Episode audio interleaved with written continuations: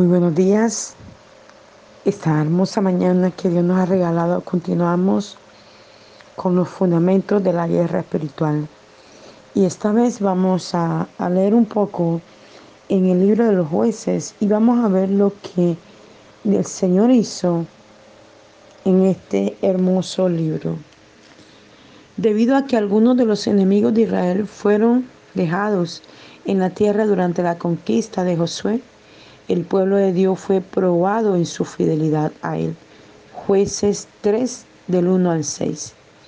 Israel continuamente pasó por el ciclo de hacer el mal ante los ojos del Señor, caer en la idolatría, ser oprimidos y esclavizados por los enemigos en la tierra y finalmente clamar a Dios por liberación. El liderazgo carismático siguió caracterizando al estilo de gobierno en Israel hasta bien entrado el reinado del rey David. Una y otra vez el Espíritu de Dios descendió sobre hombres y mujeres que se convertían en los jueces de Israel. Cada juez ungido era controlado y capacitado por el Espíritu de Dios. Jueces 3.10, jueces 6.34, jueces 11.29, jueces 13.25, jueces 14.6 y versículo 19, jueces capítulo 15, versículo 14. Cuando el Espíritu les impulsaba, descendía sobre ellos y les investía de capacidad carismática por fe, ellos conquistaron reinos y administraron justicia. Hebreos 11, 32 al 33. Cuando un juez ungido moría, entonces Israel volvía a sucumbir a la maldad, perpetuando, perpetuando el ciclo de pecado, opresión y clamor a Dios. A través de esto vemos una de las principales diferencias entre la manifestación del Espíritu Santo antes y después del Pentecostés. En los tiempos del Antiguo Testamento, la presencia del Espíritu de Dios en la vida de una persona era ocasional, esporádica, temporal y un resultado de que el pueblo continuamente sucumbiría al empuje de Satanás hacia la maldad. Ellos carecían del poder sobrenatural del Espíritu Santo, continuamente presente en sus vidas para guardarles de pecado. Desde Pentecostés, ese poder está continuamente a disposición del creyente. Necesitamos buscar la continua llenura y capacitación del Espíritu Santo para prepararnos y equiparnos para la batalla espiritual contra el enemigo. Nosotros como pueblo de Dios necesitamos eso. Necesitamos vivir una continua búsqueda para que esa continua búsqueda permanezca en nosotros, trayendo una continua llenura. Y esta continua llenura nos trae la capacitación del Espíritu Santo para prepararnos y equiparnos para cada batalla espiritual que tenemos contra el enemigo.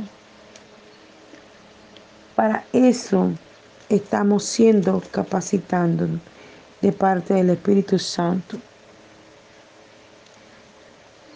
El gozo definitivo del diablo es destruir nuestra semilla. Es algo terrible sembrar y no cosechar. Ese es el fruto del espíritu de pobreza. En jueces capítulo 6, versículo 3, la Biblia dice que cada vez que el pueblo de Israel sembraba su semilla, los madianitas destruían su ganancia y no dejaban alimento para el pueblo de Israel. Este pasaje concretamente dice que su ganancia solo podía ser destruida hasta Gaza. Pueblo de Dios para experimentar verdadera prosperidad, debemos dejar atrás Gaza. Y hasta aún permanece, hasta el tiempo de hoy, se habla en los mapas sobre la franja de Gaza.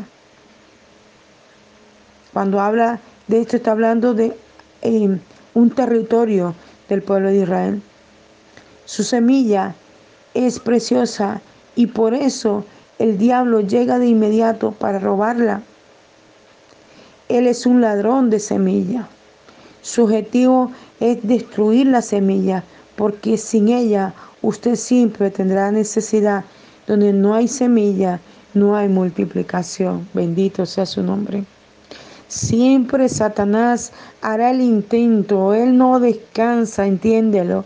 Él no descansa, las 24 horas se dedica, mientras que tu cuerpo se adormece, mientras que el cansancio te lleva a la cama, porque estás cansado, porque necesitas dormir. Él no duerme, Él no descansa, Él no se cansa. Él estará intentando una y otra vez destruir la semilla de la palabra que ha sido puesta en tu corazón. La fe inconmovible que Dios ha puesto en ti te hace dudar de lo que Dios ha derramado sobre tu espíritu. Te hace pensar que realmente Dios no te ha llamado a eso. Te hace pensar, ¿para qué caminar en Dios? No vale la pena si no veo la respuesta a lo que necesito. Y, pone miles de cosas para hacer que ese pueblo que Dios escogió sea parte de su presencia. La buena noticia es que el enemigo tiene limitaciones. En este caso era un lugar llamado Gaza. Gaza significa el lugar de la fuerte voluntad. Mira esto. Gaza, el lugar de la fuerte voluntad. Y es un espíritu territorial. Los espíritus territoriales están limitados a jurisdicciones de autoridad basados en el territorio. Si puede usted pasar y dejar atrás su jurisdicción de autoridad, ellos no tienen gobierno sobre usted. Tiene que pasar Gaza. Es como dejar atrás la frontera de un país donde las leyes son distintas. Cuando pasa usted Gaza, la ley espiritual anula el derecho del enemigo a destruir su ganancia. Aunque Gaza es un lugar natural, representa un lugar en el espíritu. ¿Cuál es tu Gaza? ¿Cuál es el sitio donde estás y donde el enemigo te tiene atormentándote y te tiene sumido en problemas, en lágrimas, en angustia, en desesperación, en situaciones adversas que no logras salir de allí?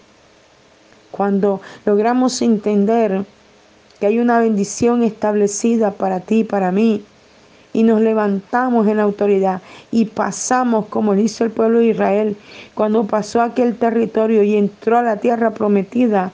Así Dios ha dado la autoridad sobre ti para pasar de los problemas, de las situaciones, de las enfermedades, de las cosas difíciles, salir donde el enemigo te ha querido tener y lograr conquistar la tierra prometida.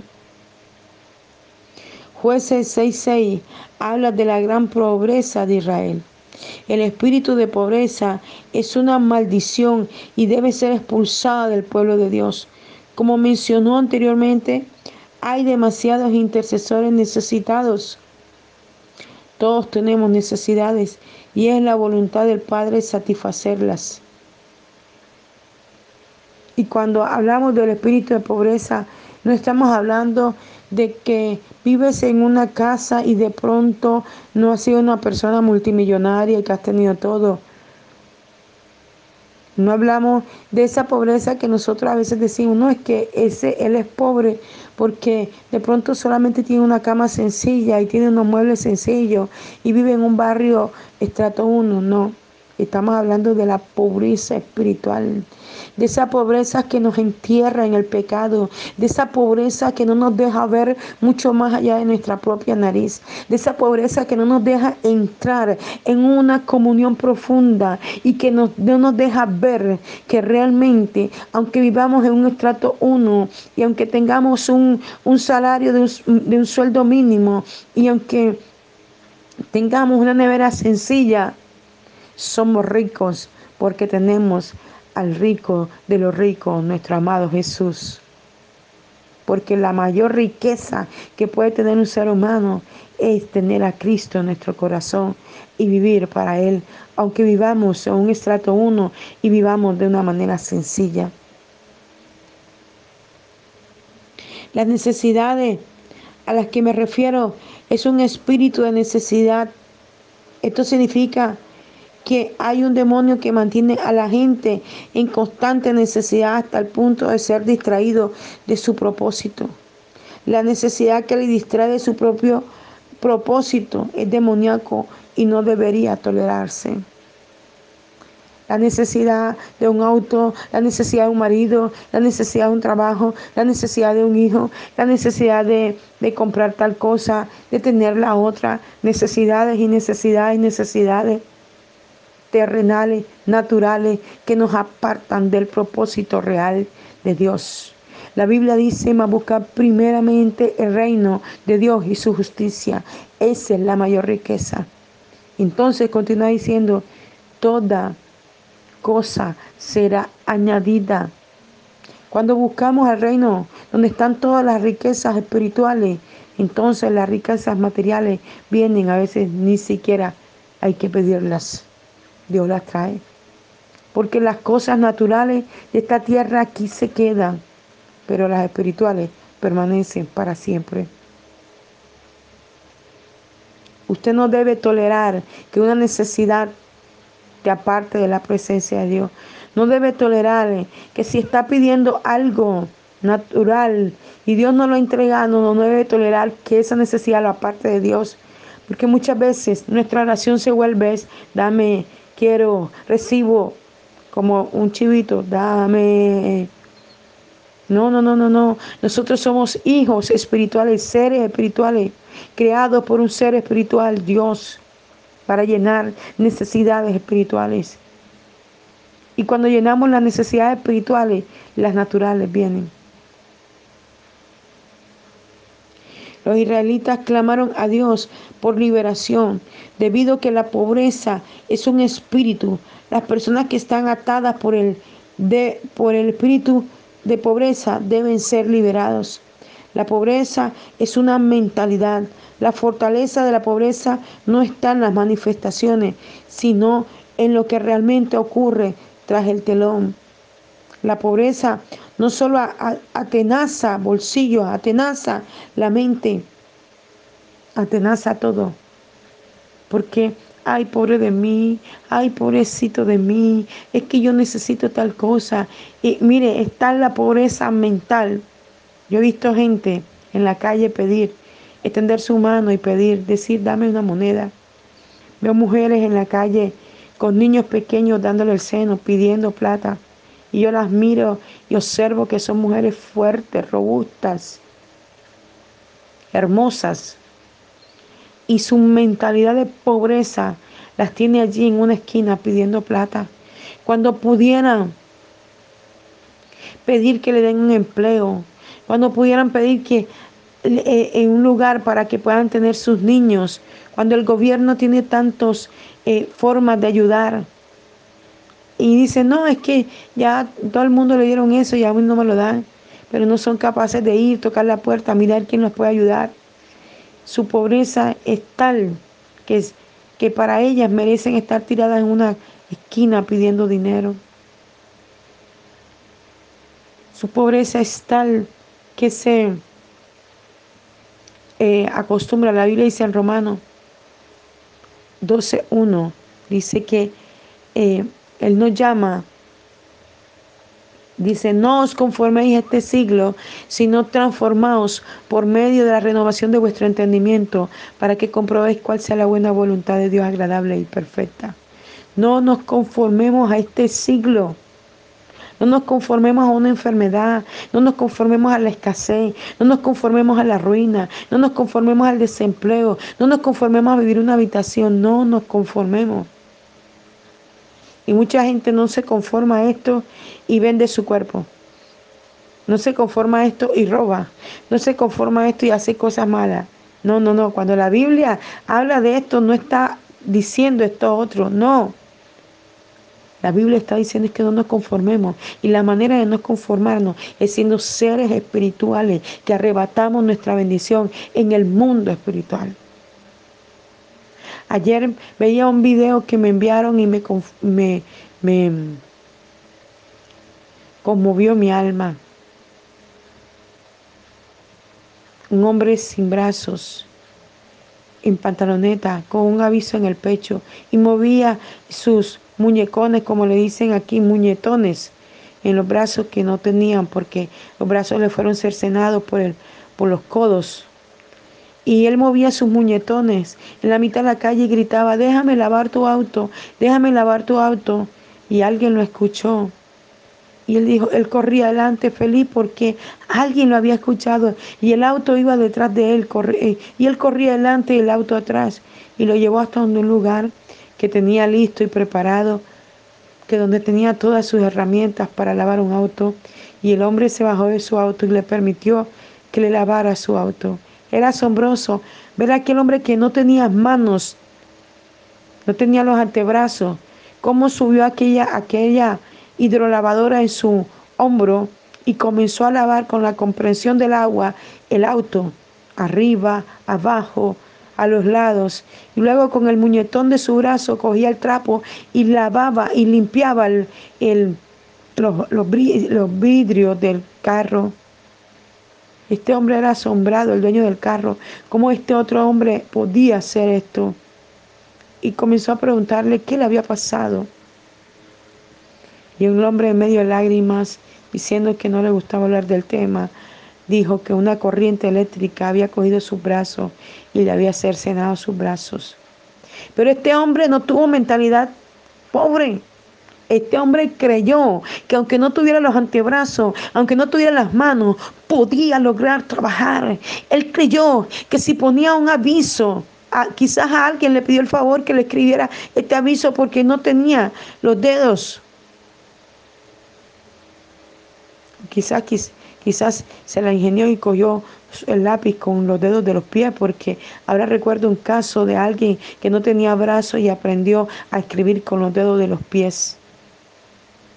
Y este hombre no tuvo mentalidad de pobreza, fue a la calle y comenzó a gritar, como aquel texto bíblico en los evangelios cuando decía aquel ciego que estaba allí pidiendo dinero durante tantos años, pero escuchó la voz de Jesús y comenzó a gritar, Jesús, hijo de David, ten misericordia de mí. Jesús estaba a lo lejos, con un montón de gente, quizás no podía escucharlo, y como no lo escuchaba, él siguió gritando y la gente lo callaba, pero a él no le importaba lo que la gente decía, él siguió gritando, Jesús, hijo de David, ten misericordia de mí. En ese momento quizás le fue revelado a ese hombre su pobreza, su pobreza de años pidiendo dinero, pero vino la revelación a él y él se pudo dar cuenta que había alguien que podía traerle la sanidad que él necesitaba. Y la pobreza mental quizás salió de él. Y él sabía que si gritaba más fuerte podía Jesús escucharle. Y Jesús le dijo, ven. Y él fue hasta Jesús. Y mientras caminaba su milagro fue hecho. Toda pobreza mental tiene que salir de nosotros. Toda pobreza emocional tiene que salir de nosotros. Ay, nadie me quiere. Ay, nadie me ama. Uy, mi hermano, hay que ser libre de eso echar fuera esa mentira de Satanás en el nombre de Jesús. Jueces capítulo 6 versículo 15 nos dice que la familia de Gedeón era la más pobre en Israel y sin embargo Dios la escogió para sacar a su pueblo de la atadura. Bendito sea su nombre.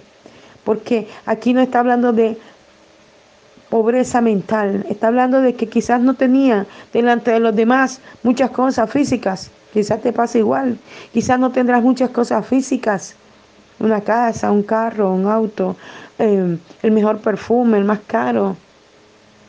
Yo admiro a quien que, que puede ponerse un perfume de un millón de pesos, porque quizás puede comprarlo. Pero yo compro perfumes de 20 mil, de 30 mil y a veces llegan en oferta en los catálogos más baratos. No soy capaz de comprar un perfume tan caro porque pienso, con un millón de pesos puedo comprar muchas cosas para mi casa, para la iglesia. En alguna ocasión alguien, una mujer quien amo mucho, me bendijo y pude comprar una nevera que necesitaba, no la tenía. Y cuando ella me bendijo para que comprara mi nevera, yo estaba pensando en la iglesia que no teníamos un sonido, no teníamos un micrófono. Y cuando ese dinero yo lo vi frente a mí, yo lloré. Y dije, Padre, ¿cómo puedo comprar una nevera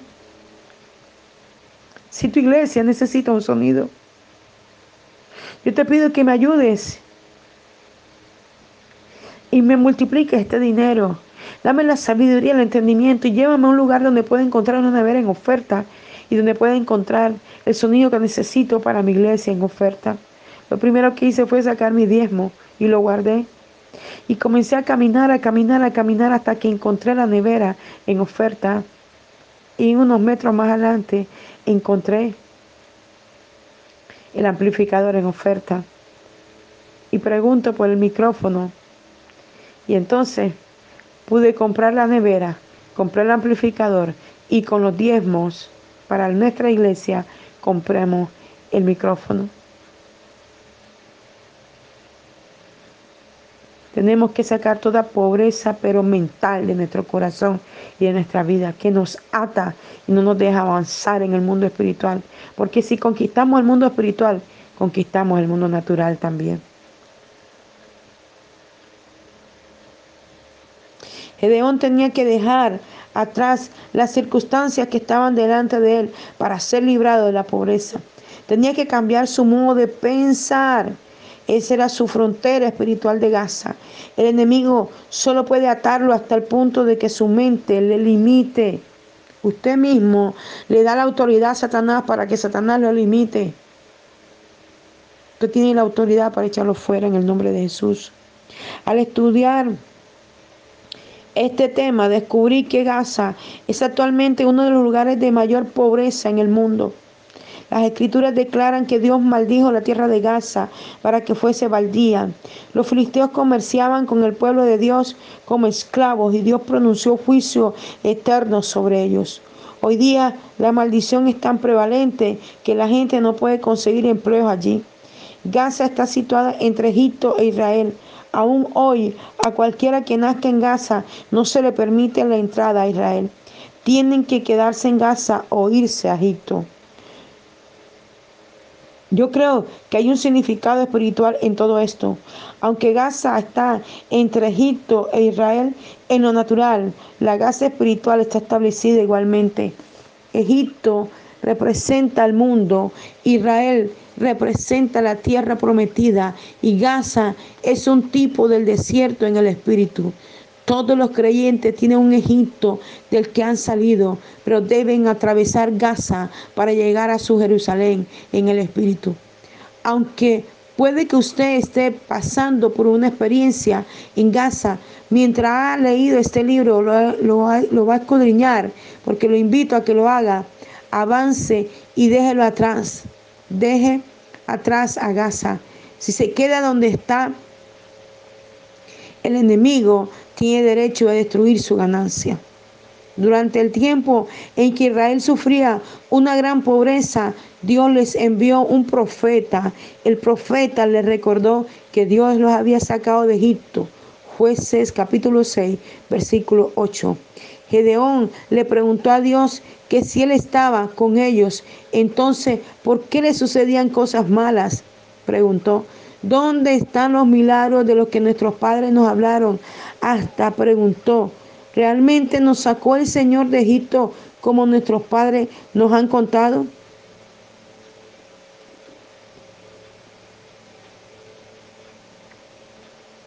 No importa lo que usted haya experimentado, Nunca olvide la bondad del Señor. Él ya ha hecho grandes cosas por usted y por mí. No permita que su situación actual le robe lo que Dios ya ha hecho. Sea agradecido. Un corazón que ora es un corazón agradecido un momento de su vida Gedeón pensó, pero ¿cómo es posible si a nosotros nos han contado los milagros que Dios hizo? Claro, los hizo pasar el desierto hasta llegar a la tierra prometida. Pero ¿qué pasó allí? Recuerdan, lo hemos hablado en devocionales y en la palabra está escrito.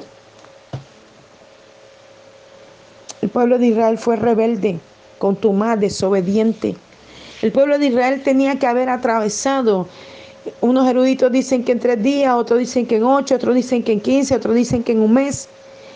pero hayan sido esos días, duró 40 años y la primera generación con la que inició Dios no entró. Entraron los de 20 en adelante por su incredulidad, porque anhelaban después de que puso el Señor a atravesarlos, anhelaban las cosas del mundo. Decía, un texto bíblico en el Antiguo Testamento, nos hacen falta los puerros. Cuando yo vi esto y decía, de pronto fue que una mala transcripción, escribieron mal y comencé a investigar y puerro es una verdura.